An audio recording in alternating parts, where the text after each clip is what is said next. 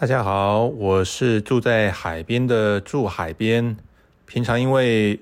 住海边管很大，所以很少出现在这里。本集的 Podcast 的录音时间是台湾时间二月三日周六晚上十一点。新闻内容有可能随着您收听的时间有点改变哦。那么我们就开始吧。US 台湾 Watch。美国台湾观测站，台美关系下一站，新闻加料，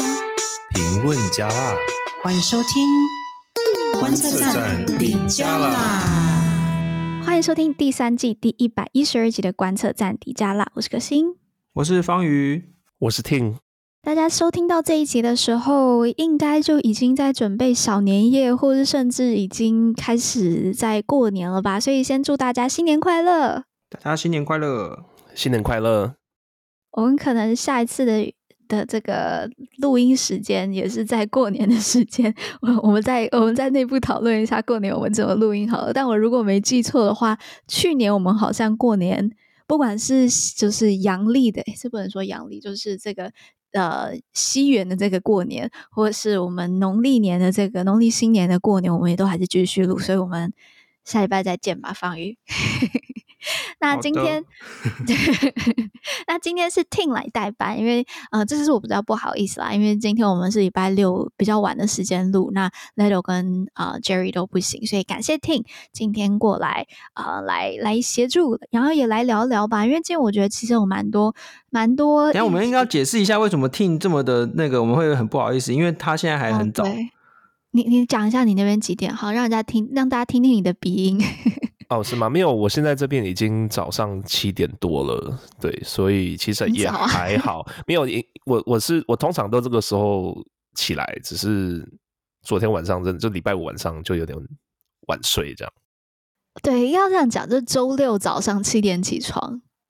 我觉得这件事情，我我相信方宇可能也大概是这个时间起床，但是没有周六可以睡晚一点啊。你周六可以睡好，OK，所以真的只能说感谢 Ting，辛苦你了，周六早上这么早起来。好，那我们今天，我觉得今天看起来新闻数量没有那么多，但是。呃，深度还是很深，所以还是会讲很多。那我先来讲一下我们的呃，今天会讲哪些新闻。首先，我们来看一下川普的这个外交团，可能的外交团队。这个是由这个 Axios 他们的记者呃去盘点目前川普在中国议题上面的主要重要人士。那我们来也来看一下有哪些人。那第二节新闻的话，我们就来聊聊立法院院长的部分。那我们也会嗯、除了去分享一下我们对于现在。院长选就是人选的这个想法，然后以及我们怎么看目前网络上的一些讨论声音。台湾发大财，台湾发大财，我也想发大财。然后我们也来看一下，就是美国跟台湾的这个议长，我们比较一下这个有哪些不一样。那最后美国新闻的部分，我们来看一下，就是众院共和党人他们现在要准备呃，一正在。这个程序当中要去弹劾这个国土安全部部长，还有民主党跟这个左派人士之间的一些挣扎。好，那国际新闻的部分呢，我觉得就选一则，可能大家比较少听到，但我觉得还蛮重要的，就是前阵子 LA Times 洛洛杉矶时报跟 Business Insider，我很喜欢 Business Insider 这个媒体，就他们都会做一些很有趣，然后揭露一些有趣。就是商业趣闻的一些影片或者报道，那他们这两个呃重要重量级媒体呢，都大量的解雇就裁员这样。然后最近又听到了另外一个，就是 Wall Street Journal 华尔街呃邮报是邮报的，华尔街日报日报是不是？日报 OK，华尔街日报他们的华府分社也呃也裁员，总共裁了二十多个人。那呃，更重要的一件事情是，他们整个华府分部的这个美中关系新闻团队整个解散。那就有一些人就想说，是因为这是拜登把这个美中关系弄得太无聊，所以才解散嘛？当然这是嗯呃，笑话啦。但是这个其实这个决定，就是 Wall Street Journal 他们的华府分社裁员的的这个决定是有迹可循的。那他们现在的这个总编辑叫 Emma Tucker。那 Emma Tucker 她进入就是加入 Wall Street Journal 之后呢，她就有批评，她觉得 Wall Street Journal 的内容很僵硬，然后缺乏吸引力。所以呢，呃，她她也觉得就整个编辑。一部的结构效率很低，所以从去年秋天的时候，他就有说要宣，就是有宣布要制定一些方向要去改变。那现在就看到他裁员了，然后在这个裁员的信中有提到，未来的华府分社要去专注在这个政治、政策、国防、法律、情报以及国家安全。那他认为呢，在华府的这个分支需要确立一个正确的框架，那面对未来即将到来的这个美国大选，然后也给读者提供一个更值得信赖、宏观的报道。那到底实质会怎么走？其实我们。并不了解，但很多的媒体在报道就《Wall Street Journal》这个人事变化的时候，很多都会用这个说说是，嗯，传统媒体受到的挑战。那我我觉得。或许也可以这样看吧，因为呃，就是最近在跟大家分享另一个是《纽约时报》就在 Wall Street Journal 裁员的同时，《纽约时报》的这个 AI 创意编辑部的主任，那他也在呃社群平台上面宣布，就是说现在《纽约时报》正在打造一个团队，他们要专门去从事这个呃生成式 AI 还有其他机器学习的运用，然后跟开发。那希望未来 AI 还有这个生成就是。就是机器学习能够协助他们去报，就是他们的报道工作，然后改善他们呈现给读者的方式。这个看到这个 AI 哦，就是让我联想到，就是最近我的好朋友王洪恩老师，他写的好几篇文章去谈说，其实中共的这个资讯站越来越常使用 AI 这个新的工具，然后就是他就发现说，哎、嗯，他就是发现很多那种。AI 生成的那种新闻平台哦，它就是直接完全是假的人，然后完全内容都是 AI 生成，然后一直不断的用很大量的去洗新闻。那这件事情其实在在这个选举的这个前后特别的明显，所以我觉得这个不只是你看这个传统大媒体在学的用 AI 写新闻，其实我们在资讯站方面，对啊，这其实很恐怖，因为。你你它就是大量的去洗，然后而且它这个成本是越来越低的哦，就是我们觉得这个是必须要小心应对的。嗯，哎，那不知道 Tim，因为 Tim 人在那个在戏谷嘛，可能就是接触到这相关的这些新科技的的讨论是比较多，不知道你会怎么看现在整个媒体，而且你以前是做媒体的，就是媒体跟新新科技的结合。嗯，其实我觉得这个事情从就从九零年代网络就是 Internet 这个东西发明就是普及之后，嗯、就是所谓的传统媒体，不管是它的呃生态，或者是说它的商业模式，或者说就是人类我们整个社会对于我们怎么去摄取资讯，跟我们怎么去讨论资讯这个东西，就一直在不断的在更新，一直在更变。那当然现在还有所谓的什么 Web Three 啊，或者是说其他的，就是可能更。所以说，这个东西其实，呃，媒体在过去这大概三十年来，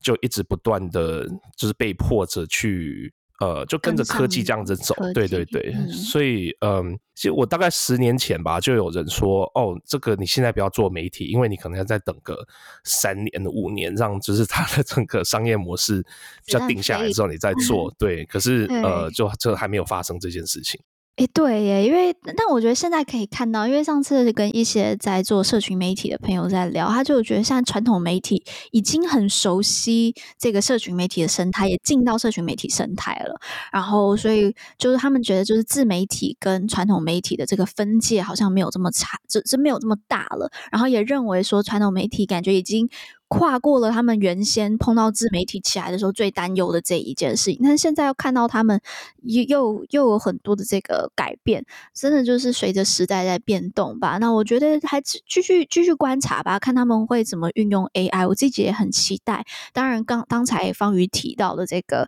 运用 AI 做不好的事情、错误的资讯也是非常重要。所以我们可能也可以想想看，如果运用 AI 去传播正确的讯资讯。那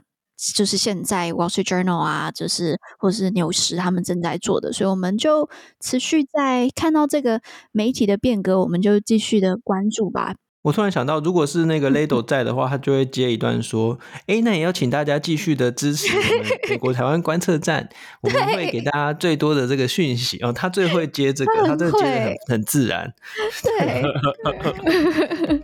太厉害，我我们都会自动忘记。好啦，那就请大家多多支持我们。那我们都进入到第一节新闻。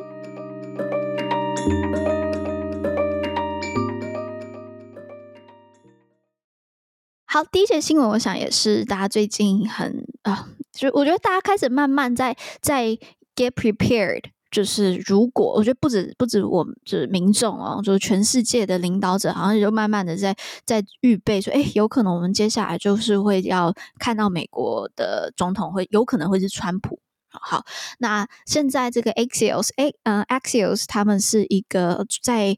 嗯做美中台新闻上面我觉得非常好的一个媒体，然后这个媒体他们的特色就是用这个 bullet point，所以很好，我觉得吸收很方式很很快。不像是纽约。哎，我们应该要补充啊，我们有专门，嗯、我们有专门写过 Axios 的那个报道，就是说他、嗯、他们就是为了这个新世代而成立的，他就是每篇文章都很短，而且他就是直接会跟你讲说为什么这篇新闻这么重要，然后人事物这样，然后讲完就其实很短，然后就是你你如果有兴趣，你再把它 link 出去。那他们有专门在做美中台的那个就是电子报。然后就是由那个贝舒颖啊、嗯，这位记者啊，Bethany Bethany Allen，他的名字怎么念？呃，听来，呃呃，Bethany Allen Abrahamian。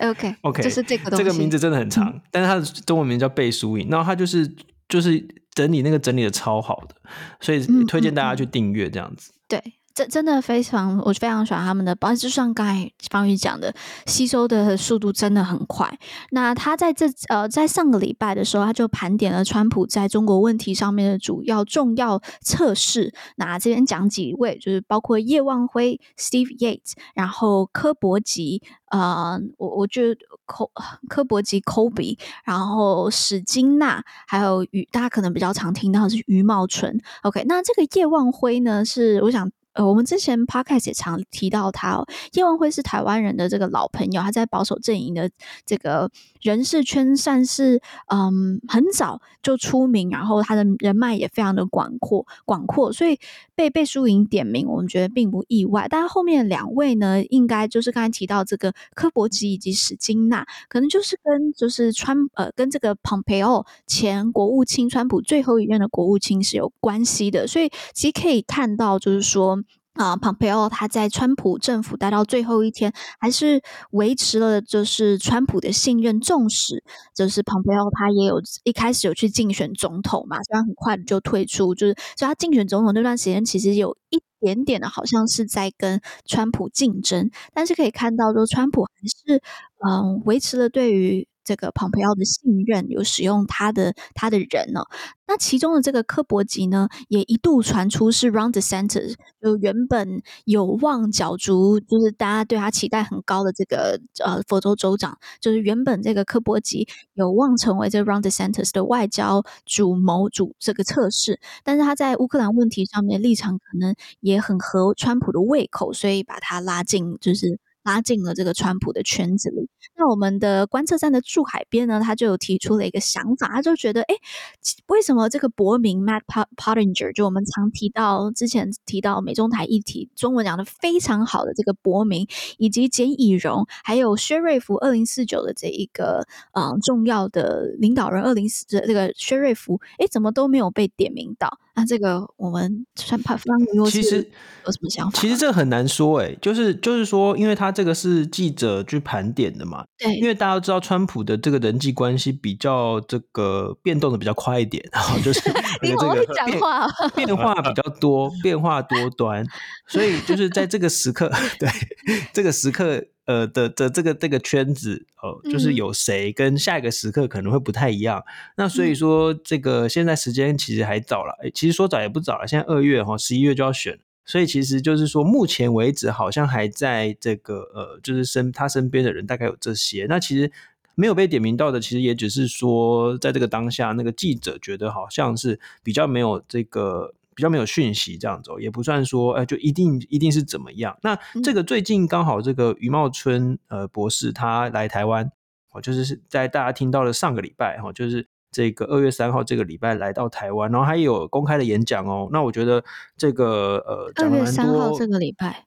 就是二我们录音的这个礼拜，因为大家听到已经是下个礼拜了嘛。哦，对，所以就是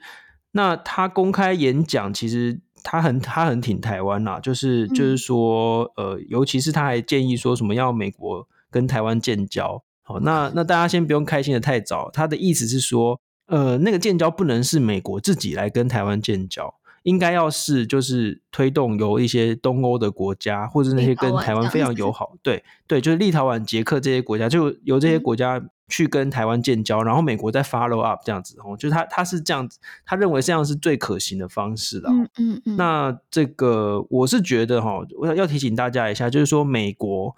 超级大。然后人超级多，所以我们很多时候呢，你要说美国怎么样，美国谁怎么样，其实你要说的，你要把它讲清楚到底是谁，就是就是有很多不同的行为者，不同的发言，然后你我们不能全部把它当成美国，对，即使是共和党内他们的那个呃，也是有很多不同的声音呐，所以所以其实就是说，呃，哎，我们要来推一下书，我们的书叫做《为什么我们要在意美国》。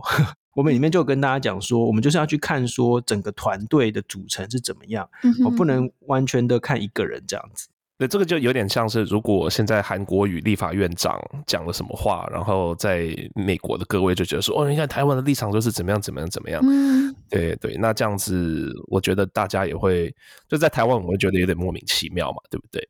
嗯，对。然后其实我自己是有点，嗯。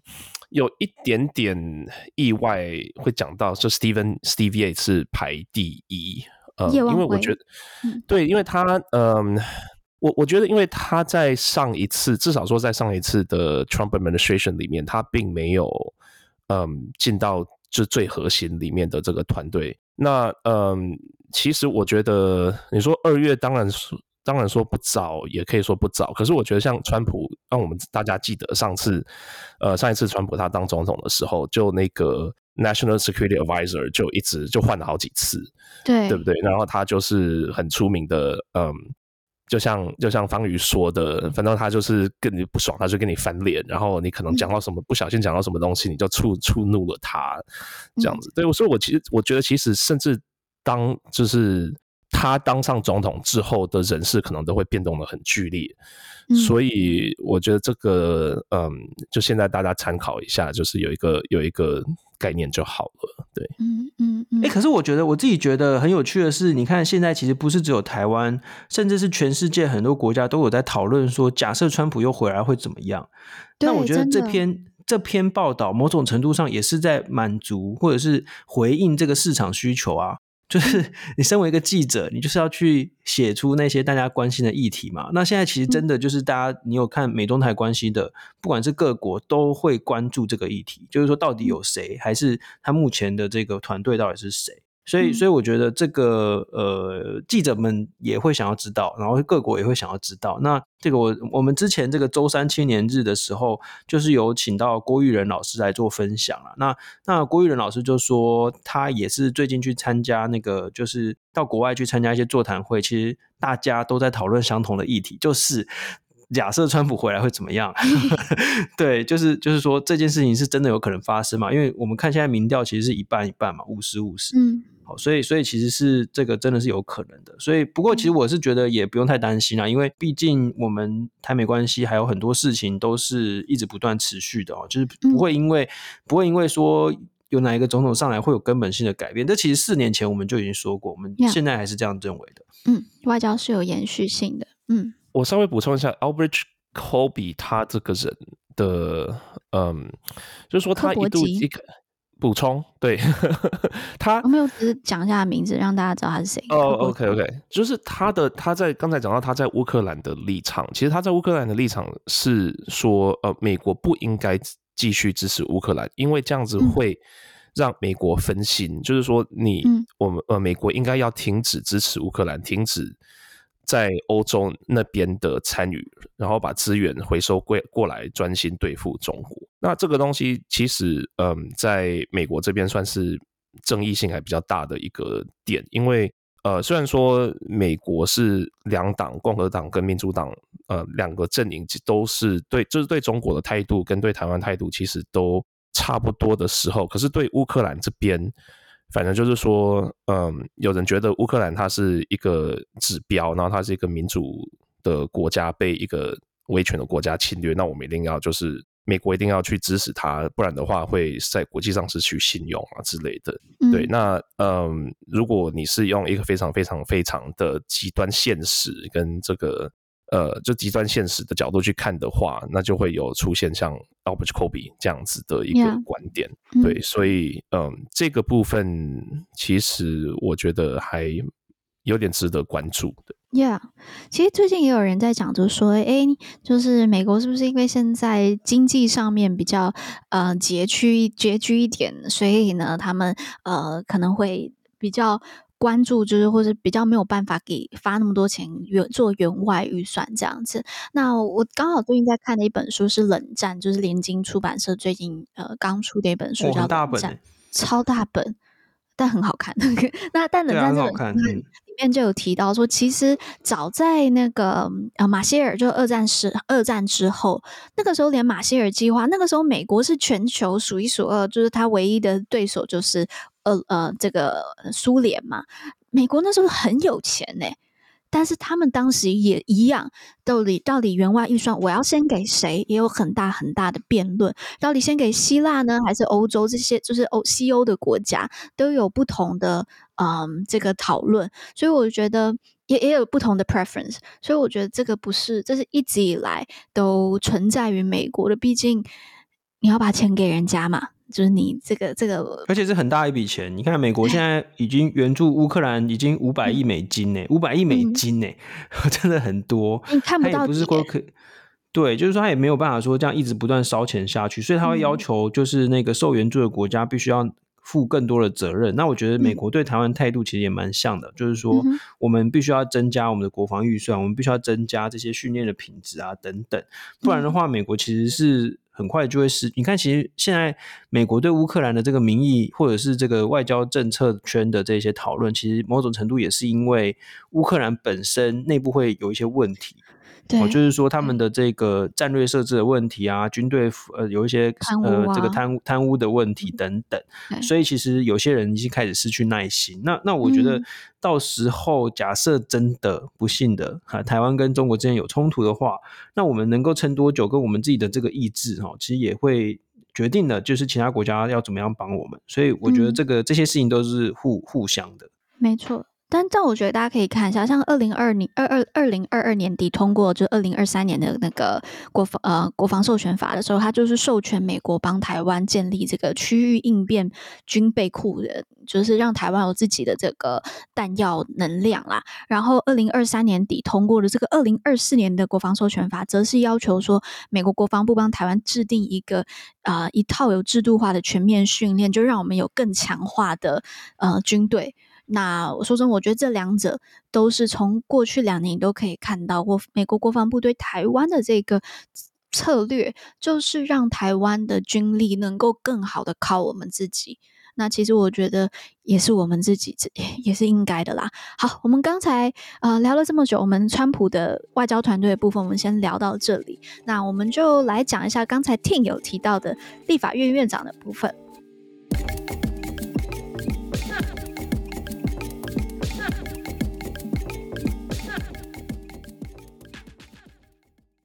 好，现在大家都知道，我们接下来的立法院院长就是韩国瑜，然后副院长是台湾发大财，发大我也想发大财。然后，哎，我现在给你们一个 trivia，来猜猜看，立法台湾的立法院院长月薪多少？最基本，嗯，我知道部长是二十万呢，那院长不知道多少？猜一下，猜一下，二十五吗？二五，那那 Tim 呢？嗯。我猜高一点好了，我猜五十。啊，你你你你猜高一点，你的一点，你的一点是两倍。总统是不是才四十几？对啊，我对台湾，我对台湾的 台湾的执行真的是没有什么概念。你是你用气鼓的？答案是三十二万，但是他的他有保底年终一点五个月，然后他还有个七万九的特别费。所以就是三十二万，我不太确定这个七万九的特特别费是要怎么运用，但如果把这个加上去的话，大概是大概就是快四十万这样子。嗯，这是他的月薪，给大家参考一下。总统是四十九万，我刚才查了一下。哦，OK，所以所以更高。那呃，目前就是针对于我们接下来要碰到的这个韩院长，就是有两派的说法。我们整理一下，就是大概有两派。一派呢，就是说啊，你知道立法院院长超级重要，然后呃，所以未来我们他会很会很担心这样子。那通常这一派的人会比较担心。那呢，第二派的人就会讲，就是说，哎呀，这个结果也是可以预期的啊，然后法案什么时候还是会继续推，不会受到太大的影响啊，所以就比较没那么担心。好，那我这边先跟大家讲一下，根据这个立法院的组织法，呃，立法院院长呢，他不得担任任何的政党职务。那他的工作大部分就是决议，就会议要怎么去进行。然后，如果在法案遇到一些争议的时候，你要去负责进行这个朝野的协商，这是他的工作。那呃，当然他在职位上面也会是之前有提到嘛，是呃台湾民主基金会的这个会呃院院长嘛。董事长，嗯、董董事长，董事长，所以，嗯，就台湾民主基金会，它是一个外交的外外交的一个算门面吗？台湾外交的一个门面，要推动人权，对，所以呢，就是啊，所以，所以从这个角度，大家很多人会认为说，立法院院长超级重要，然后，所以大家很担忧。那我们就分别让方瑜跟 Ting 来分享一下，你们怎么看这个人选？好，然后你们是比较偏向这两派的哪一说法？呃，其实呃都有道理，因为你看你要从哪个边切入，嗯、因为其实哦，立立法院长有国际的角色，也有国内的角色。那立法院长在国际的角色对台湾超级无敌重要，为什么？因为我们的国会外交，因为为什么？因为台湾在呃国际舞台上面是被中国打压，所以很多行政部门就是外国政府不能够直接跟台湾做这个交往。那那怎么办？那就由国会，因为国会代表的是民意，那国会不需要为呃各国政府的官方的这个说法或者政策来做直接的这个呃对应或者是负责嘛。例如说，有些国家就会有什么一中政策之类的，然后呢，这个中国就一直在那边抗议。那可是，如果是由国会来推动外交的话，中国就没有办法抗议，因为国会代表的是民意。那政府单位其实也没有办法去约束说国会议员可以干嘛。所以说，国会外交是我们现在外交的一个非常重要的管道，因为呃，这个就是刚才说到，行政部门不一定能够跟台湾直接来往。那所以，我们过去我们看到超多的国会外交，超级多。不管是我们出去，或者是别人的访团来，国会议员真的超级多。那你立法院院长其实就是那个最最具象征性的那个角色。那这个还有立法院院长，还有例如说啦，就是像我们那个台日之间的那个国会议员的那个交流哦，这个有叫日台肯。诶，是这个名称吗？哦，就是他们就是其实都也是要由日立法院长来做负责。那其实你看，像现在韩国瑜他其实很反日嘛，就是他们他们其实这些人，他们其实想可想而知，就是这这方面的交流可能之后就会变少很多。那另外还有就是我们刚才说到的这一个台湾民主基金会，那台湾民主基金会是仿照那个美国的这一个民主基金会成立的，它的主要的目的呢就是推广人权民主。还有这个外交的这个呃恶鬼外交，民间的这个外交。嗯、那那以前呢、啊，以前在国民党哦，就是占多数的时候，他们其实把民主基金会。都变成两岸交流基金会了啦，就大部分的活动都是跟两岸关系。嗯、那可是，在过去的八年，我们可以看到民主基金会扮演，真的是扮演了推广台湾民主价值的一个很称职的一个恶鬼外交，就是一个民间的这个学术的、哦人权的 NGO 的这些各方面的这个外交工作。那如果如果说最后是这个韩国瑜来 来主持的话，哇，那真的会很恐怖。那不过不过哈，这个还是要平衡说法一下啦，就是说，呃，名义上哈，立法院院长会是台湾民主基金会的董事长，可是他实际上的运作可能还是要经由他的董事来做决定。嗯，这方面就。呃，还要看政党协商的结果。那目前，呃，还不会这么快完全的被转移到国民党这边哈。所以，所以其实这个可能还要看后续的这些这个呃这个谈判的这个结果。这样子，我我补充一下，大家可能嗯、呃、还是会有一点觉得好像不是很了解民主基金会做什么。那给大家一个很实际的案例，就例如说民主基金会他们会 sponsor 很多很多的外国的学者来台湾做研究。那有可能还有 NGO NGO 来台湾做选区，嗯、或是嗯，所以这些真的是很打底的工作啦。所以你有可能不是在在新闻上面或是报道上面，你可以看到哇，民主基金会做了什么事情，但他就是 sponsor，慢慢的让这一些人来做相民主相关、人权相关的研究，去帮台湾的这一个呃环境去打底。OK，对，那我再补充一个，就是呃。之前立法院院长游锡坤先生呢，他光是在二零二三年就去了两趟华府。那去华府是怎么个概念？大家知道，我们的五长不能进华府。五长是什么？总统、副总统、行政院长、国防部长、外交部长不能进华府哦。那那光是去年游锡坤就去了两次。哦、他可以直接的进到华府，而且是直接发表公开演说。狭义的华府是真的那个华府那个地方，他发他发表公开演说哦，公开的演说，那就是以台湾的国会议长的身份去做这样的演说，而且其他的那个身份地位，他就是民主斗士嘛，就是一个民主运动者这样子，然后现在是代表台湾这样，就是那个身份跟地位完全相符，然后就是帮助台湾在国际上推广民主。那其实我们就是很难。很难期待韩国瑜会有这样的这个这样的这个行程啦，对，大概是这样。嗯、那 Tim 你怎么看呢？我觉得要看韩国瑜他的，就是他后来他再来的的一些动向，因为就是说、嗯、他并不是一个非常积极有作为的人，right？所以 你要学学那个方宇讲话 很很很婉转。呃哦，是吗？不是，呃，这没有什么好玩。我觉得这个大家都知道的事情啊。对，我我觉得我讲的已经很婉转了。Okay, 好，那就说他站在那个位置上，他呃，可能现在外界有讨论说，如果他拿这个这个职位的地位，然后去做更呃亲密的跟中国交流或跟共产党交流的话，这是一个对台湾非常不利的事情。对，那我觉得，嗯、那他会不会这么积极的去推动？呃，国民党或者说他的这些支持者，或者说他自己的一些理念，这个我就不是非常的确定。那不过当然就是说，他站在那个位置上面，他如果什么事情都不做的话，那他还是有一个呃机会成本，对不对？如果说本来是更好的人，有办法去利用那个那个职位去做一些更多对台湾有利的事情的话，那当然这个是一个很就是对台湾是一个很不幸的事情。嗯，哎，但我我觉得我我刚才好像都没有聊到，就是这个副院长江启臣，因为说真的，江启臣在外交这件事情上面还蛮强的，不管是他的语言或是他过去的这个经验，呃，都还蛮强。但我知道要让副院长去做这些外访，其实对院长好像有点就是有点怪怪的，就好像是越级这样子。那不知道你们怎么看？就是江启臣在这个嗯。跟搭这个搭配，这个哦，这个很难说诶，因为因为要看他们怎么怎么分工吧。不过因为、嗯、因为韩国瑜就 他之前的他之前的那个习惯就是都都不太出不太常出现嘛，嗯、那可能副院长的角色就会很重要这样子。不过还有一个变数啦，因为我觉得现在因为现在大家都说谣传或者是盛地方盛传江启臣会去选台中市长。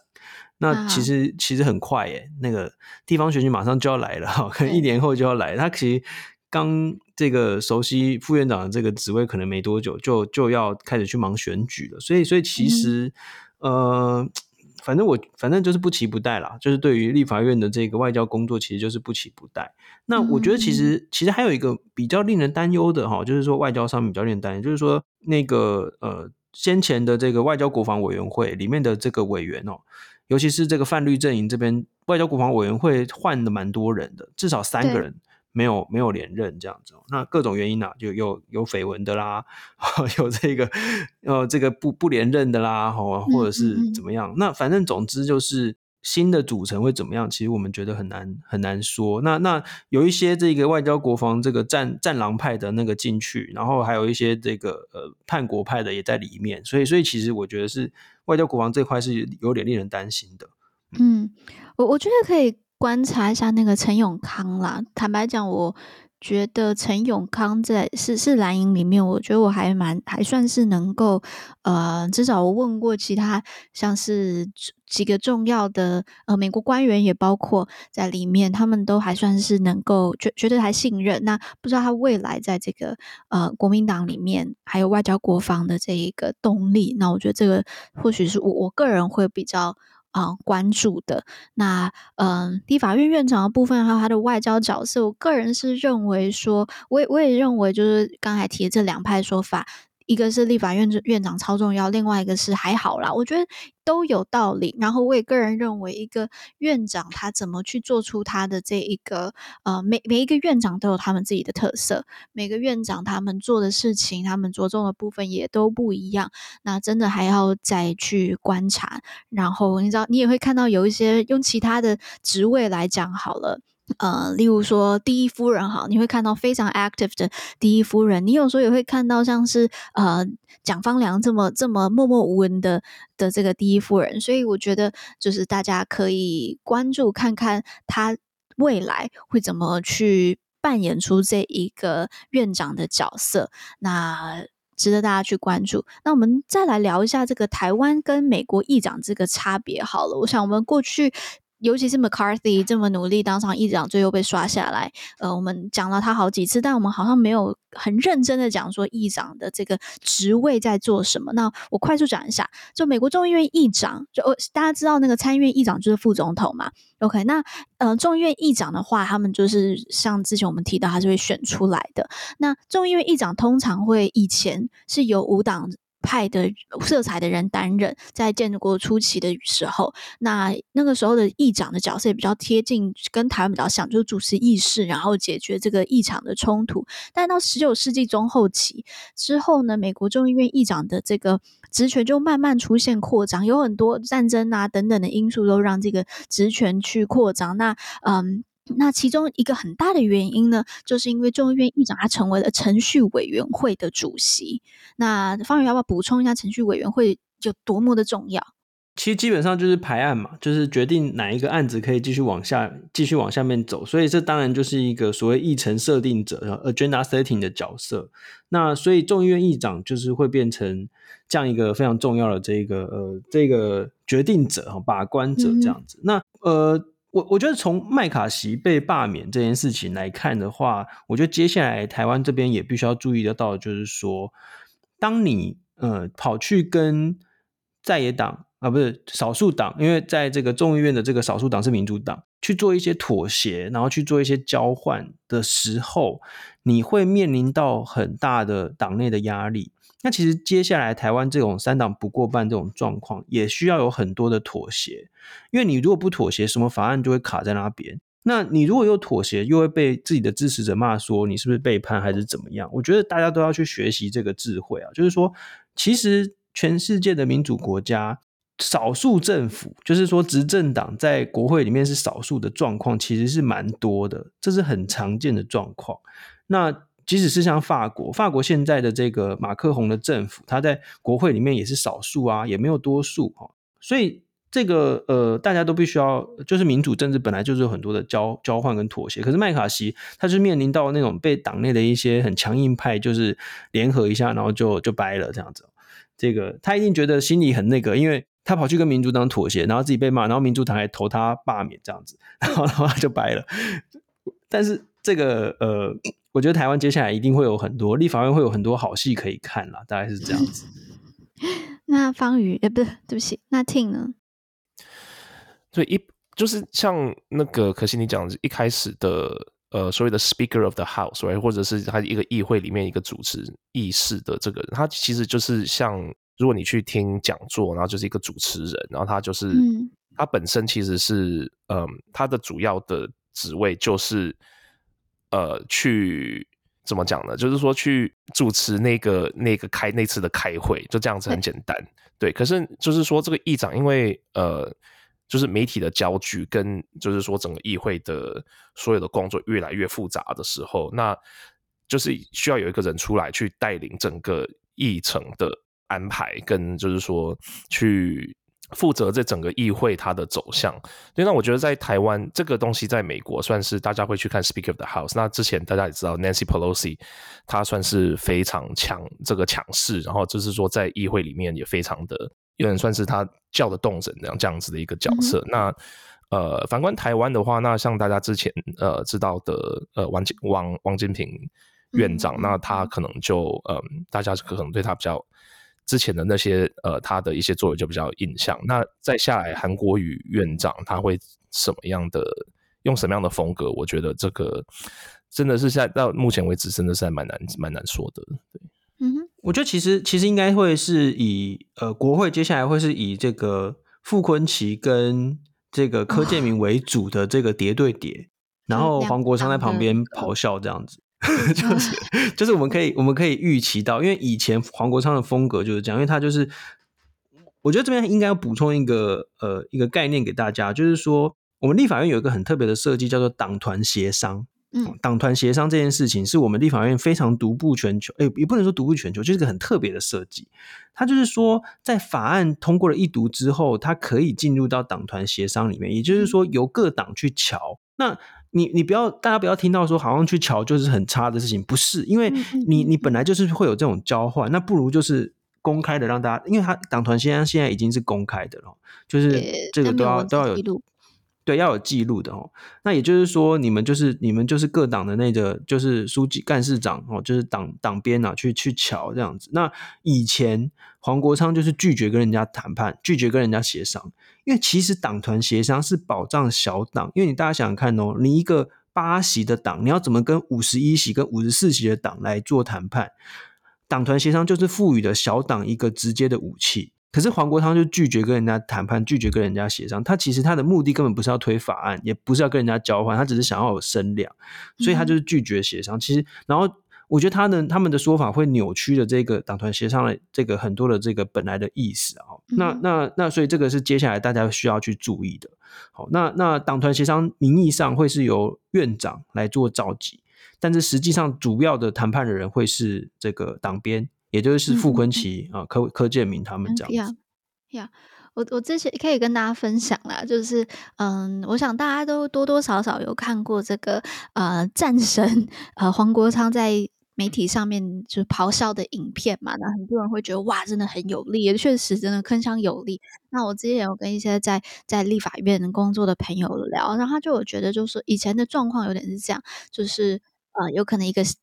一个法案。然后呢，两党就已经谈到百分之七十了，但还有百分之三十没有谈完。那就是黄国昌就会进来，然后咆哮了一轮之后呢，嗯、就就离开了。那他咆哮点有没有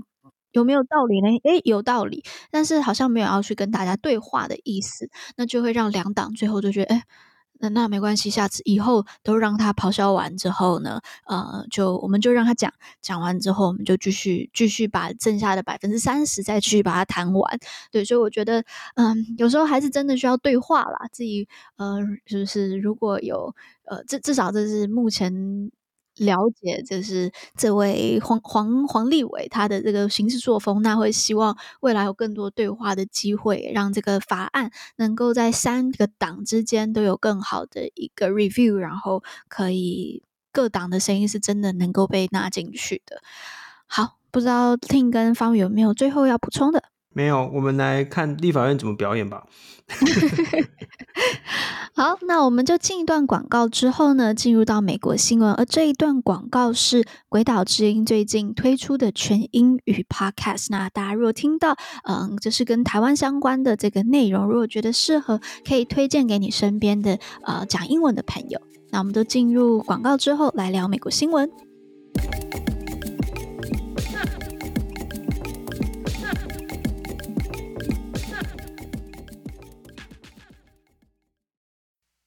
2024, it's a significant year for Taiwan, starting with a closely watched presidential election in January. In a new podcast series focused on Taiwan and the policy debates that could have implications for the region and beyond, we bring you voices you've likely never heard before.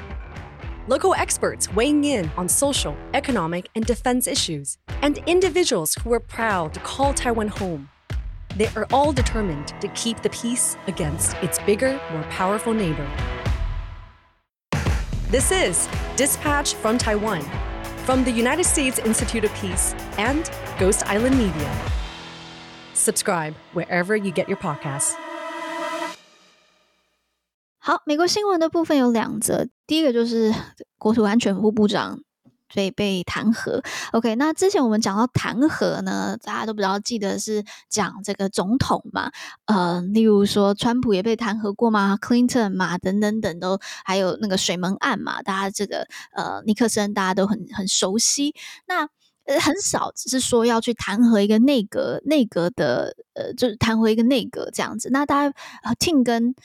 跟跟方宇要不要猜猜看？就上一次被。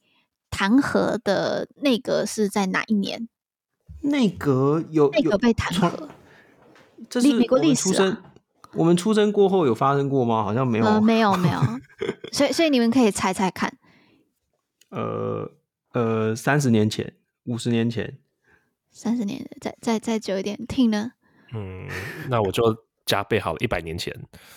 一百年前还要再更早，一百年前就是一九一九二四嘛，答案是一八七六年的战争部长。哇塞，未免太早了。所以所以真的就是在过去很少，就是讲到弹劾，真的没有人在弹劾内阁。那现在是怎么样呢？就是在三十号的时候，共和党籍的一众议员，他们就开开启的这个，就是就是开始在做这个弹劾国土安全部长 Alejandro 呃 Mayorkas 的这一个程序。那这一个国土安全部部长，他是被指控，就是说他故意系统性的去拒绝执行移民法。那想当然就是他们，就是这些呃共和党的众议员，他们是在批评就是移民问题。OK，所以呢，这个嗯众院的国土安全委员会，他们就召开一整天的听证会，然后来讨论这个弹劾案。然后嗯，就是众院的国土安全。委员会他们表决之后呢，弹劾案最快是预计就是大家听到的这一周可以进到整个众院全院表决，那之后才会再进到这个参院。但是因为大家知道，嗯、呃，弹劾案通常是要参院的，就要定罪的话是要参参院的三分之二才会通过，所以现在是基，因为现在这个呃民主党。跟参院，就如果民主党加上他们的这个副总统的话，是占多数，参院多数，所以通过这个弹劾案的机会是非常非常的低啦，几乎是零。所以，嗯，可能达到目的的就达成的的几率不高。但是为什么要做这件事情呢？就是很多媒体是认为，就是这个行动是让接下来的大选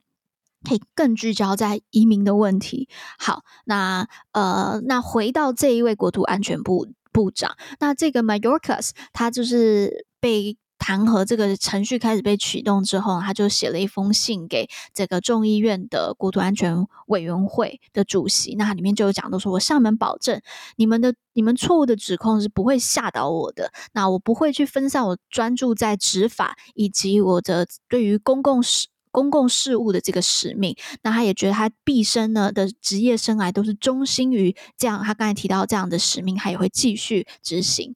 那他也呼吁呢，这个委员会应该要更多的去跟拜登政府合作，去修改美国这个过时的移民法律，然后让这个法律更新之后可以更符合现在的需求。那呃，他也他也呼，就是有点。喊话啦，他就说我们需要拿出立法法法案的才能去解决，那这个只有国会去做得到，就是希望有更多的合作，两党跨党派合作。但我我我我觉得现在真的就是大选期间要到了嘛，我觉得很多的议题都会变得是很象征性的，呃，然后嗯，也是为了接下来。去影响这整个选举 agenda setting。那现在有点看到，就是呃，不管是俄乌战争的东西，就是俄乌战争这个的这个 funding，也是跟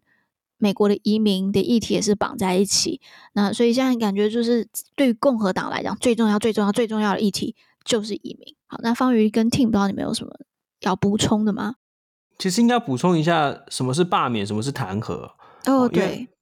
罢免其实是负政治责任，嗯，然后弹劾其实是要负法律责任。啊，就是说，当一个人、一个官员做做了什么违法的事情，等于是由国会来发动这个呃去调查这样子哦。所以，所以你如果弹劾案成立的话呢，接下来要做的事情就会是国会开始来调查，会有各种听证啊那种程序，然后去去决定要不要弹劾他。那最后把假设众院通过送到参院，那有点像是起诉的概念。也就是说，这个呃，就是由众院扮演一个检察官的角色，然后假设他通过，就等于是检察官起诉了这个嫌疑犯，然后由参院来当法官的那个角色。嗯、大概弹劾的意思是这样子。那台湾的弹劾权是在监察院的手上。所以，我们不会看到国会，啊、我们不会看到国会来弹劾官员哈。那这个现在哈，就是我们的新的国会里面有喊出来，就是那个傅昆奇他有喊出来说要恢复，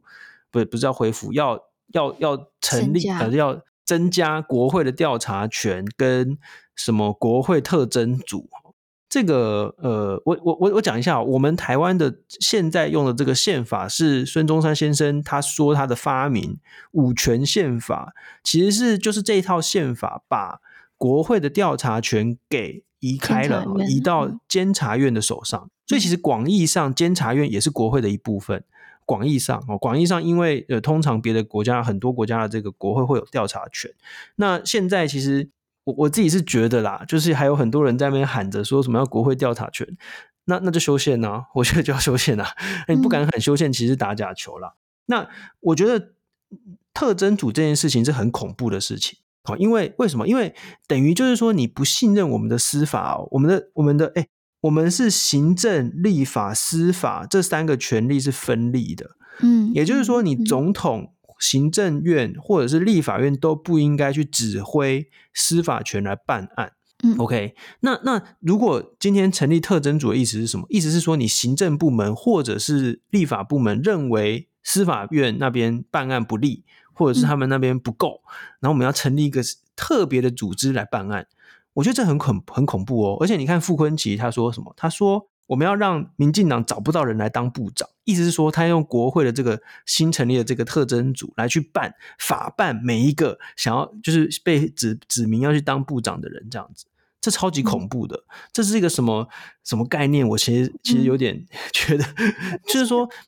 我觉得是在毁，就是毁坏我们现在既有的这个制度，这样子哦。所以，所以其实新的国会，这看起来就是一个很。很有趣的存在，这样子。但我觉得他刚才提到这个调查权，我觉得这这个特征组这个我也是我非常同意刚才方宇讲的。但是调查权这件事情，嗯、我觉得我或许我们可以可以讨论一下，因为在美国国会是有这一个听证权的，然后他们在听证的时候，他们可以要求很多呃要求一些证物。他们都是拿得到的。那我觉得这个其实要，对，我也觉得这个是要有的。那我觉得这个蛮值得去讨论的。嗯，但一样就是这这个也是跟刚才方宇讲的，就是就要修宪啊。就是那那不如果不讲修宪的话，真的就是打假球。好，那呃，我们我们刚才有点又回到台台湾的这个立法院。那回到美国的这个，我们刚才在讲这个国土安全部长的部分，Tim 你有什么想法？尤其对于接下来的这个大选。我觉得在美国，就是移民这个这个议题，真的是可以凝聚各阵营的的一个基本盘，就是去哦，真的吗？对，就是说，呃，这个这个争议，其实在美国也是非常非常的悠久了，就是有非常，非常、这个、对，但为什么是各阵营啊？对，因为就是这个东西，因为已经这么久的一个争议，所以其实，嗯、呃，就是说过去。几乎呃讲大概三十年到五十年好，其实都陆陆续续有很多的讨论，就是说去怎么去根本的去改变、去改革这个美国现在的呃移民的这样子的一个一个一个法律。那其实美国移民的法律它是基于呃基本上就是说基于家庭的。嗯以就是以家庭来单来用用单位，所以它会很多，就是说你的亲属，或者说你的什么其他的。那这个东西其实，在比较先进国家的法律里面，其实算是一个比较过时的啊，不是？但是在欧洲也是如此啊。对，可是当就是说，欧洲跟其他的国家，他们的呃移民政策是比较注重在于，就是说引进人才，就是说以人才当做是他的主要的移民的这个。就是说这个基础去去设计他们的移民法。对，那美国当然就是大家知道，它就是标榜它是移民国家，对，所以就是说在移民上面这个东西算是一个，它其实就是说简单讲，就是说移民这个议题其实是触碰到美国人的对美国自己本身国家的国家认同的这个问题。嗯嗯，对，所以就是说在这个时间点上，民主党跟共和党的攻防，嗯，在。就是说，在移民的这个议题上面，是非常非常多的东西可以去炒作，或者说可以去争论。嗯、对，所以呃，用这样子的呃，你要说这样子的一个呃，国土安全部长他嗯、呃，他这样子的行为，然后就是说让国会这边有呃。有就是文章可以做，对，所以嗯，嗯，我觉得这个这个当然大家知道说这个算是一个 political stunt，right？它这个算是一个呃，去针对这个议题所做出来的一个有点像是秀，就是他说说基本上是一个作秀的一个行为，对。可是就是说在下一个总统大选，对，它非常有效。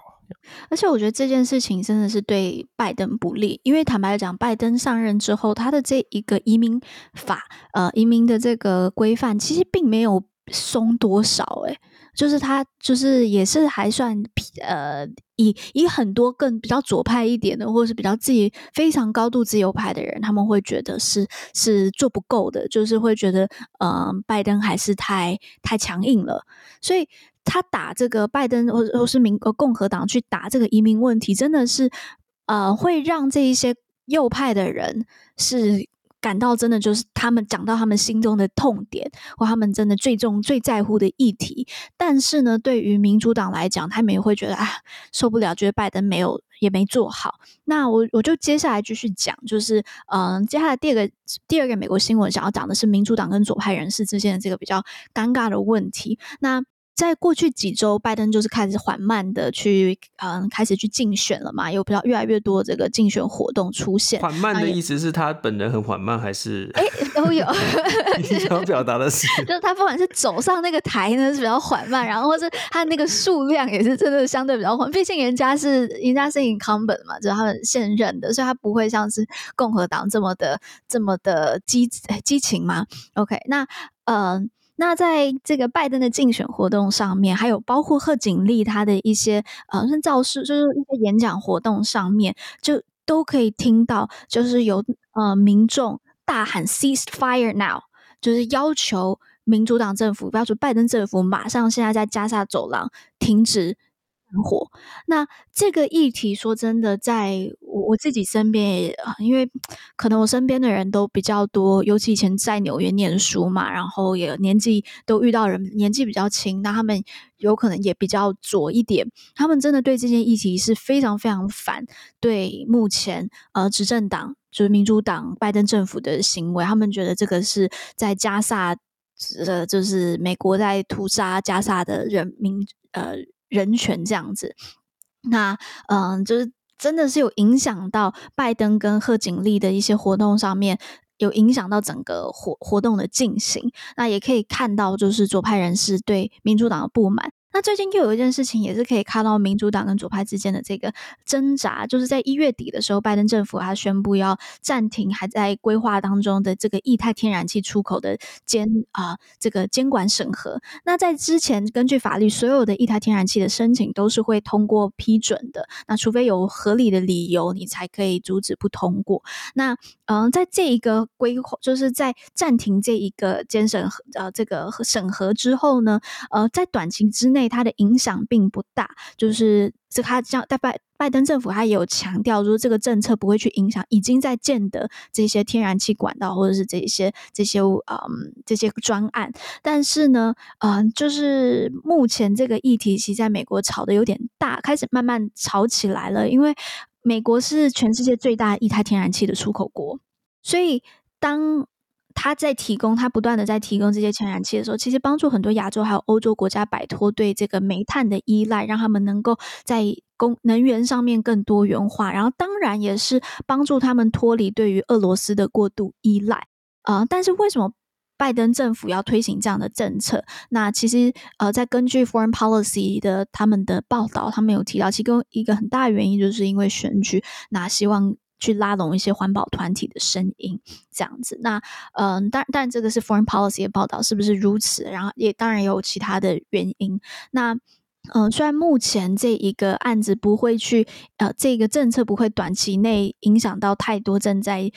进行当中的一些呃天然气的呃液化液态天然气的这个呃交易，但是呃而且如果换了政府换上川普，有可能马上就被取消。但这个政策已经在全世界各地有引起一些恐慌。然后我我觉得我们现在讲回来，就是民主党跟左派人士，就是你可以看到，好像在政策上面会有一些摇摆，然后甚至左派人士也会还是不满民主党的这个政策。那 T，你怎么去看这件事情？OK，呃，第一，我稍微更正一下，就是说，美国并没有直接去参入，呃，去加入这个加沙走廊的战争哈，所以说也不是说美国直接，嗯、美国的军队直接去屠杀呃加沙走廊的平呃这个平民，所以大家在抗议的点是说，为什么美国对于以色列的支持，然后就是说美拜登政府他对以色列的支援呢，甚至说为什么拜登政府没有更强硬的去要求以色列。去呃停战，或者是说去做出什么样其他的的措施，这样，所以呢，大家抗议的这点是、嗯、是这样子。而且这个其实这个其实会蛮影响到民主党很多，因为现在民年轻人其实是一面倒的，是支持巴勒斯坦。对，那我们之前有提到过嘛，就是说，因为以因为美国跟以色列的关系实在太密切了，但是但是现在年轻人其实。其实是不管这些的哦，所以所以其实是年轻人都支持吧。嗯、这这我倒不觉得是左派或右派的问题，因为现在年轻人基本上都是这样，嗯、就是就是每一个人接收到的讯息啊，整个世代其实会差距很大。所以现在年轻人不喜欢民主党，其中有一个原因其实是因为以色列哦，所以这个是拜登政府需要去平衡跟挑的，他们很重大的一个挑战哦。嗯嗯嗯，那 Tim 怎么看呢？你自己在美国的一些感受？我我觉得其实我觉得还好诶，因为就是说你选举你一定是要争取中间的这些选民嘛。那呃，就是说在媒体或者说在就是声量最大，我们看的是他的他的或者说他的动作最激烈到就是媒体会去报道的，都是比较呃光谱上比较极端的两两极，yeah, yeah, 对不对？那就是说这些抗议啊，或者说呃在右派这边一些比较煽动的这些言论这样子，可是。呃，我觉得其实还是，嗯、呃，大家还是要看一下，说选举的时候，两党他怎么去支持，怎么去拉拢中间的选民，或者说他们怎么去在特定的一些议题上面，他们怎么去往中间靠拢。那那你觉得天然气这件事情有可以拉到吗？呃，我觉得这个东西在就是说，对于美国本身民众上面其实是没有什么感觉的啦，对，嗯、所以我觉得这个东西反而是、嗯、呃。就是说，他其实说实在，他就是一个外交的议题，对，不对？就是说，他对美国本身，就是美国选民本身的感觉，其实应该算不大。OK，所以其实这样蛮有道理的，因为如果他既然他既然如果影响民众不大的话，那可能他就可以拉巩固一些环保、环保或是年轻票。对，有可能就可以这样再把它拉回来。呃，我不知道，这就是一个一个小小的推论，那就可以弥补可能刚才刚才提到在加沙走廊，呃，民众呃年轻族群可能比较不不满的这部分。对，就是说天然气这个东西，其实我觉得在美国，呃，几乎非常几乎从来没有听过人家来讲美国的天然气的政策。可是美国对于以色列跟巴勒斯坦的。这的的战争的这个部分，或者说就是长久以来美国对于以色列跟巴勒斯坦中东的这样的的态度跟政策，这个东西是呃，虽然说美国的政治里面一个最根本的一个一个争议，对，所以这个东西要怎么.这个东西是会真的去影响影响到选举的，Yeah. 好，所以我觉得我们接下来再看选举的话，我们就可以持续看的。一除了刚才讲到这个加萨，那还有我们刚才另外一个第一则新闻讲到这一个，嗯，也是听刚才提到，就是直接触碰到美国身份认同这个移民的议题。好，那我们这次今天的这一集呢，我们就没有再去呃关注现在目共和党的这个初选，原因就是上次其实有提过了，呃，就是我们认为就是在看啊、月底的这个南卡的选举。这个才会是最大的关键，所以我们可能到月底再来去讲。那我们今天的节目就先到这里，那谢谢大家收听观测站底加啦。我们讨论台美关系、国际动态，我们的粉专 US Taiwan Watch 美国台湾观测站也会随时更新台美政治的动态。而这个 Podcast 就是服务现在太忙只能用耳朵收听新闻的你，我会帮各位加料加辣。那听到最后，别忘了在你收听的平台 follow 观测站，帮我们按赞哦。我是可心，我是方宇，我是 Ting，我们下周再见喽，拜拜。拜拜。